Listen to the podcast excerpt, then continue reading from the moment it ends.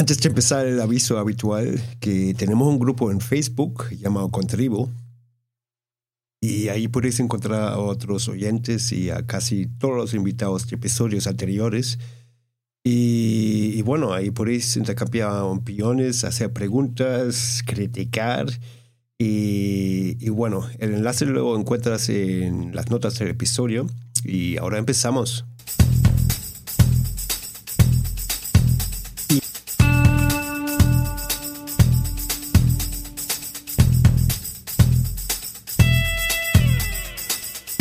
Bienvenido a Concast, el podcast de marketing digital para emprendedores, pymes y startups. Cada semana te damos consejos, trucos, hacks, casos de éxito, entrevistas y charlas con expertos para que tu proyecto tenga éxito y expansión, tanto a nivel nacional como internacional. Y aquí está tu anfitrión alemañol, Gabriel Andino.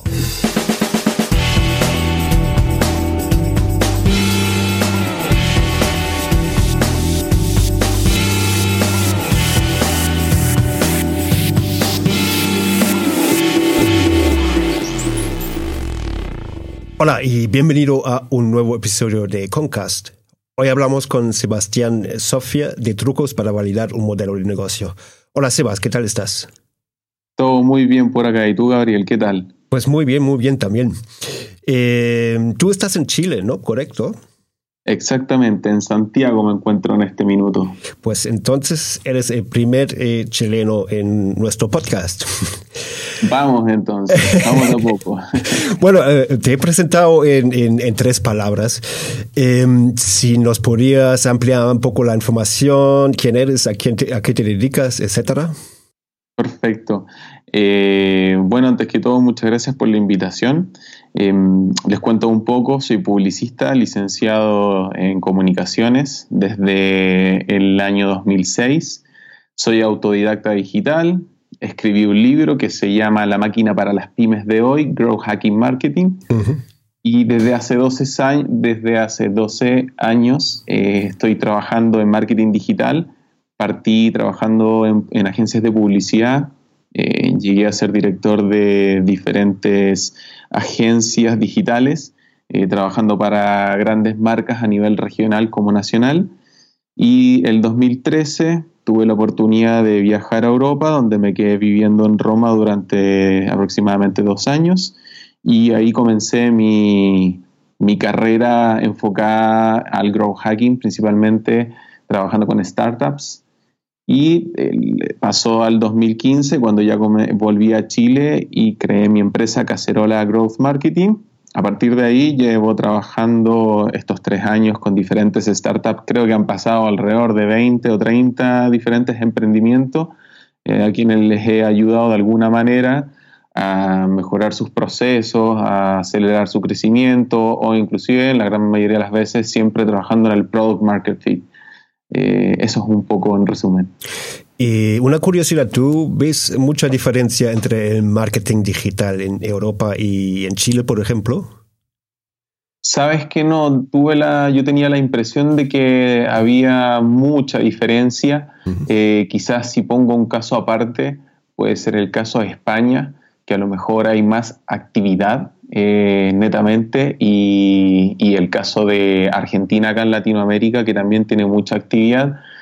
Pero em, si tuviera que hacer un gran diferenciador, veo que en realidad en general en Latinoamérica eh, nos basamos mucho en un marketing de contenidos eh, y veo que en Europa hay un poco más de desarrollo de productos. Acá se está llevando a cabo, creo que hemos ido acelerando cada vez más el paso y acercando un poco más esta brecha eh, pero yo creo que también es un, es un tema un poco más gubernamental. El apoyo eh, de gobierno creo que también nos ayuda a, ir desarrollando o acortando esta brecha de marketing digital entre, eh, a nivel global prácticamente. Y, y, se suele entender también la palabra growth hacking ahí, ¿no? Sin problema, es un término común. Sabes que tengo la noción desde que el año 2000, desde el año 2013, de hecho cuando eh, recién comencé a, vivir en Italia, tuve la oportunidad de crear mi blog que es growhacking.cl Y bueno, yo creo que un poco también por mi conectividad con, la gente acá en Chile, especialmente en, México y en Argentina, eh, logré de alguna manera como movilizar un poco más el concepto, concepto que ya se estaba conociendo, lógicamente, porque nosotros siempre miramos a Estados Unidos de alguna forma o Europa en ese sentido como para, para ir conociendo un poco de tendencia. Eh, espero haber aportado en ese sentido en el, concepto de growth hacking, pero hoy en día yo creo que está evolucionando. Si bien no es eh, algo que se está implementando con mucha fuerza, ya se ven varias empresas grandes que lo están implementando dentro de sus procesos de nuevos productos. Así que es una alegría para mí porque considero que es una cultura muy enriquecedora eh, desde el lado del marketing. Y otra pregunta que tengo es, eh, lo pregunto a todos los growth hackers aquí en el programa, em, ¿cuál es tu definición de growth hacking? Eh, me considero alguien que está enfocado más data driven. Eh, me gusta mucho la parte de contenido también. me considero un poquito más storytelling em, y al mismo tiempo em, podría, podría definir que soy bastante experimental. Me gusta el lado de la programación, a pesar de que de programación tengo un conocimiento muy básico. Eh, eh, me gusta meterme mucho en el área de la programación. Creo que soy más producto marketing, bueno, que es un poco la base también de growth hacking, eh, pero me considero bastante producto marketing que viene netamente de la parte analítica. Muy bien, muchas gracias. Y, bueno, como sabes, pues hoy el tema de, este episodio es em, trucos para validar un modelo de negocio.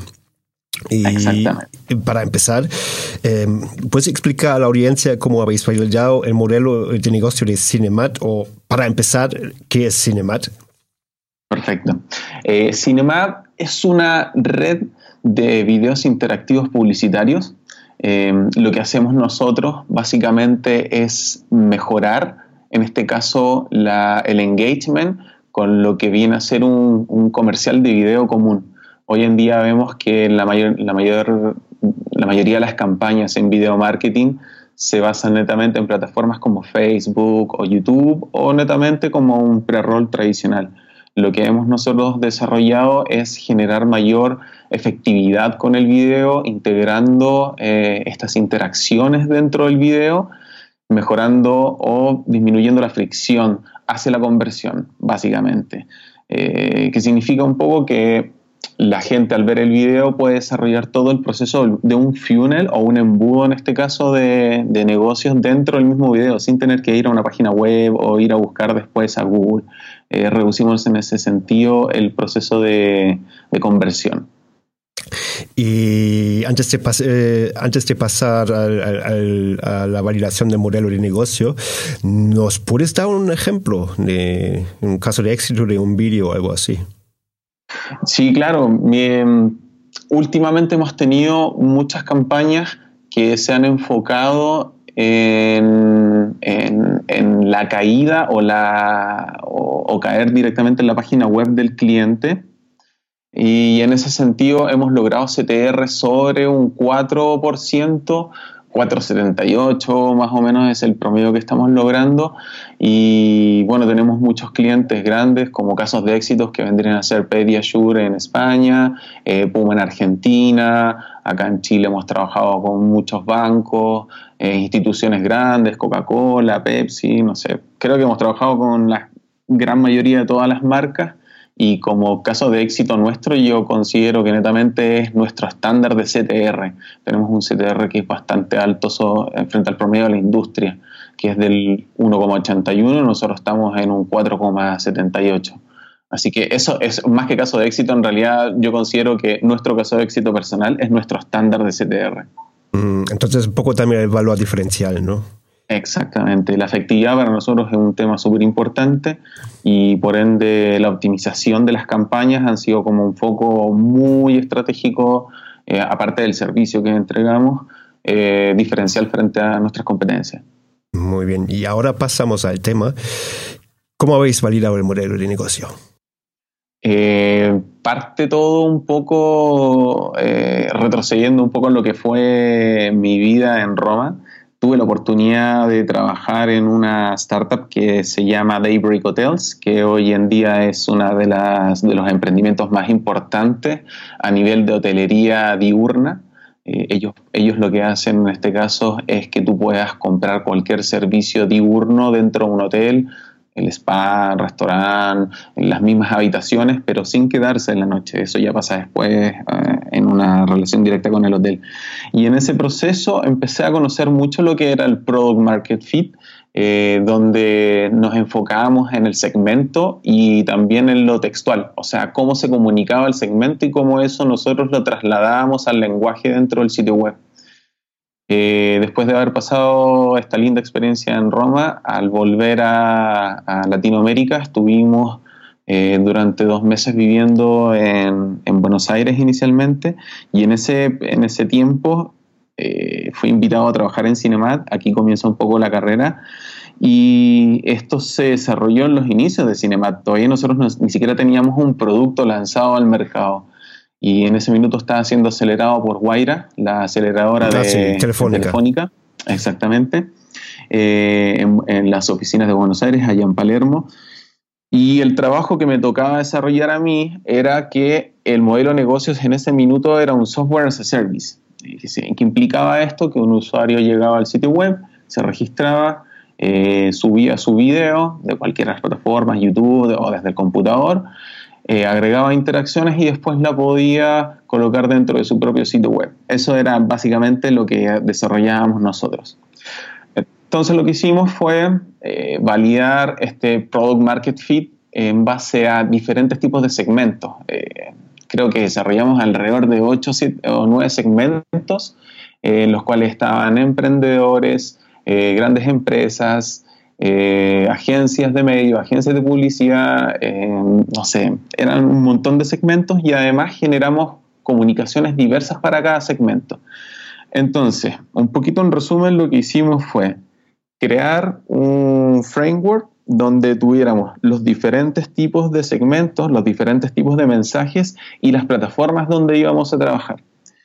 Y, y las plataformas donde íbamos a trabajar pasaban pasamos por una investigación con nuestras potenciales eh, competencias, o nuestras competencias directas en este caso, y logramos entender que la gran mayoría de ellos estaban muy, muy, muy fuertes en lo que era Google AdWords, eh, hacían mucha prensa en ese tiempo, entonces decidimos un poco enfocar ambos segmentos. Partimos inicialmente con el tema publicitario porque era la forma más acelerada en la cual nosotros podíamos ir validando.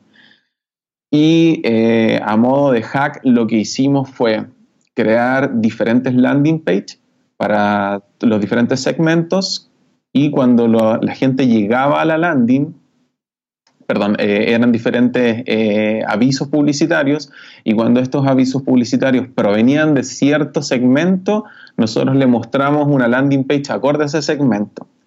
y eso lo logramos a través de una herramienta que se llama Visual Website Optimizer, eh, que te permite en este caso generar A-B test.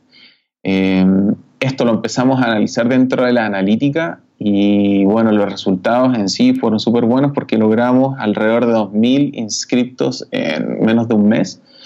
Y, pero lo interesante fue que en sí nadie compró en este caso un plan. Entonces nos empezamos a preocupar un poco en ese sentido lo extraño era que se generó mucha eh, conexión a través de los formularios de contactos, nos escribían muchas agencias de publicidad que querían tener la representación de la marca, nos preguntaban si nosotros hacíamos los videos completos para sus clientes y empezamos como a abocarnos a ese segmento, investigar un poco más y en un proceso de dos meses posterior a estas campañas se decidió contratar a una persona que hiciera venta directa y el cambio fue eh, pero rotundo. pasamos de no vender nada durante el primer, los primeros cuatro o cinco meses, que fue este proceso de validación de mercado, al año pasado, que fue el 2017, eh, vender dos millones y medio de dólares. Entonces, este cambio fue súper acertado porque pudimos validar rápidamente este segmento, que eran en este caso las agencias de medio publicitaria, y además tuvimos una inversión muy baja para hacer esta validación. Entonces, para nosotros fue un win-win muy importante. Entonces, em, al principio, vuestro canal principal ha sido Google AdWords. Google AdWords y Facebook Ads. Y en realidad probamos Google AdWords, Facebook, LinkedIn, Twitter y Stumble Upon. Stumble Upon nos impresionó bastante porque en realidad atraía a mucha gente a un costo muy bajo en ese tiempo, estoy hablando del 2015, eh, pero sin embargo la conversión era baja, era como que había llegado mucha, mucha gente a visitar, pero como Stumble Upon no tenía muy buena segmentación en ese minuto en, su, en sus ads, eh, llegaba mucha gente, pero aparecía un rato, revisaba y después se iba. LinkedIn también atraía muy buena calidad, pero era carísimo en ese tiempo. Eh, entonces, a nivel de costo por adquisición, AdWords y Facebook se llevaron casi todo el presupuesto en ese sentido. Y bueno, vuestro modelo eh, de negocio, es 100% B2B, ¿no? Eh, ¿Habéis hecho algo también como a puerta fría o algo parecido? ¿Como un cuál? Mm, como, como, como llamadas a puerta fría o... Ah, sí, sí. Eh, en eh, después de este proceso lo que empezamos a desarrollar fue un modelo de ventas eh, con email, call emails, llamadas, pero principalmente lo que hicimos estratégicamente fue validar el modelo de negocios donde toda la parte operativa se encuentra hoy día en Buenos Aires y toda la parte de ventas la podíamos exportar de manera eh, que no necesitásemos tener al equipo concentrado en los diferentes países. Entonces lo que buscamos como modelo fue, fueron profesionales de, que tuvieran muy buenos contactos dentro de los diferentes países donde nos íbamos a instalar y eso generó una validación súper rápida partimos en Chile, en este caso el 2015, como a finales del 2015, y inmediatamente se empezaron a generar negocios. Ya el 2016 empezamos a explotar con ventas, de hecho el 2016 se cerró con ventas de un millón de dólares, entonces fue muy acelerado este cambio y validamos muy, muy rápidamente también que esta venta directa se generase con gente que estuviera en el rubro básicamente. Entonces, había mucha relación ya con, estos potenciales clientes previamente.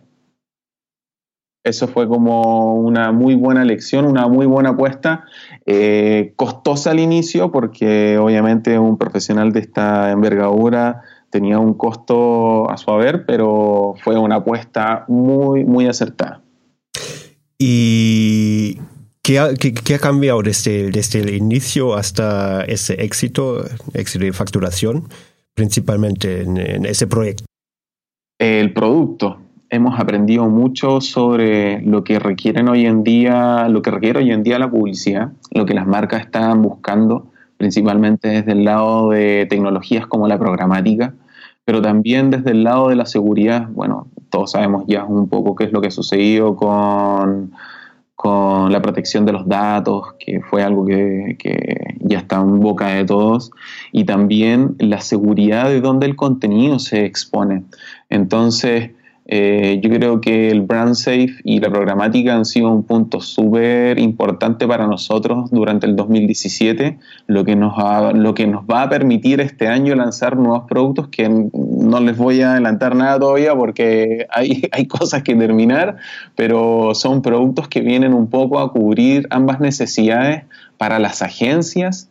Eh, para los mismos medios, quienes obviamente son los que eh, viven en este caso un poco con la publicidad, y también eh, esperamos entrar en otras áreas eh, que también se vean beneficiadas con los videos interactivos. Eh, como te dije, no puedo adelantar nada todavía, pero sí, todos estos dos años nos han ayudado mucho a aprender y conocer hacia dónde va el mercado. Entonces, la aceleración de productos ha sido una de las cosas claves que hemos ido desarrollando. Muy bien, entonces dentro de un año hacemos un nuevo episodio a ver si te sacamos información, ¿no? Segunda etapa, cuando ya tengamos algo listo te voy a mostrar un poco más, pero por ahora oye, récord. Oye, Sebas, ¿qué consejos darías a un futuro emprendedor? Como imagínate un emprendedor con una idea en mente y bueno, ¿qué le recomendarías? Eh, yo le recomendaría, uno siempre a veces recomienda muchas cosas que no hace y es que es como, son como los consejos, es verdad, pero muchas veces estos consejos yo los llevé a la práctica y, son impresionantemente importantes. Eh, no eh, hacer cosas que no sean escalables debería ser el primer punto. Conversar con cada uno de sus clientes es un tema muy importante. Eh, desarrollar procesos en el minuto en que empiecen a crecer es, eh, es esencial. Lo veo principalmente porque uno al inicio se dedica mucho a buscar clientes, buscar clientes, pero llega un minuto en que en realidad tenemos muchos clientes, pero los comenzamos a descuidar y cuando uno empieza a descuidar a sus clientes, empieza a perder valor también frente a potenciales nuevos clientes. Entonces, el trabajo es que desde el inicio aprendamos primero a entender cuál es nuestro segmento, qué, le estamos resolviendo a ellos, y para eso es conversar. Una vez, me una vez eh, conversando con, el fundador de Hotjar, eh, le hice una pregunta bastante similar y, le pregunté cuáles eran las herramientas que él me, le recomendaba a cualquier emprendedor al iniciar. Y fue súper directo. Me dijo ojo, oreja y, escuchar prácticamente, eh, hablar en lo concreto y observar mucho. Eh, me parece que acá lo importante es que por más que la tecnología nos ayude a escalar, primero somos seres humanos y tenemos que comunicarnos y entender cuáles son realmente las cosas que necesitamos. Después cuando comencemos a escalar, la analítica les va a ayudar muchísimo a comprender realmente cómo funcionan las cosas, validándolas con también eh, investigación cualitativa.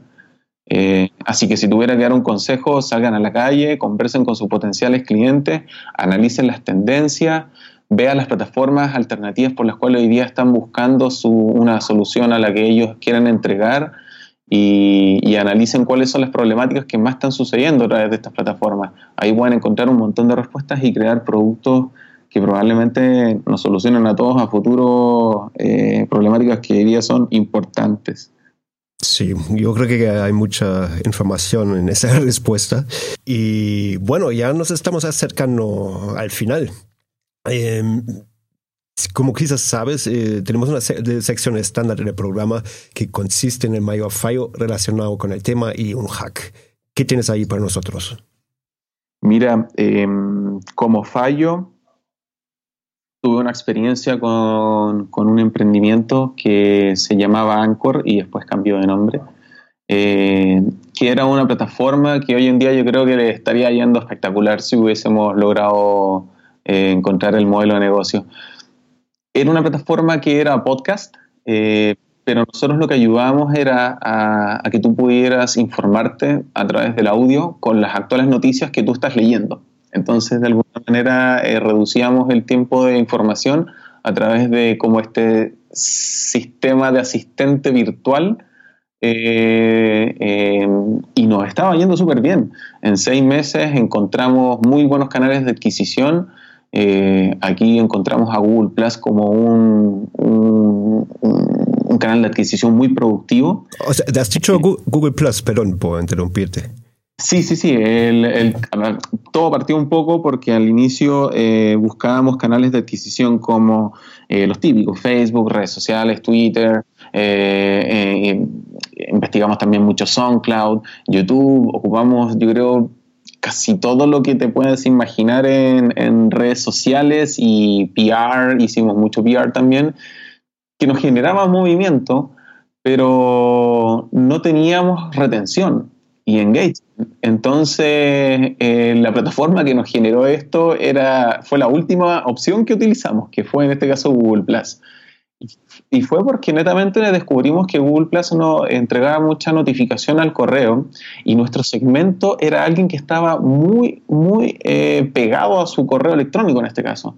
Eh, era gente que estaba como muy enfocada en temas de tecnología, de ciencia, entonces logramos comprender que ese segmento era, era el que estaba más eh, conectado en este caso con el, con el correo. Y Google nos sorprendió bastante. Nosotros no le echábamos, no le apostábamos ni siquiera un dólar y al final fue nuestro principal canal de adquisición. Eh, lamentablemente, como dije al inicio, no logramos cerrar un modelo de negocios y la empresa tuvo que cerrar al tiempo. Eh, eh, eso fue un fracaso bastante grande porque yo consideraba que era una plataforma que tenía mucho, mucho por, que hoy en día yo creo que hoy sería una plataforma líder a nivel de audio. Pero bueno, los casos fallidos también suceden y son un buen aprendizaje. Claro. Y, y un hack. Correcto y un hack. Eh, yo creo que más que un hack, yo eh, un gran hack, y creo que ya lo nombré, es, es ser, es ser capaces de visualizar un procedimiento súper importante de tu empresa, pero que te quita mucho tiempo.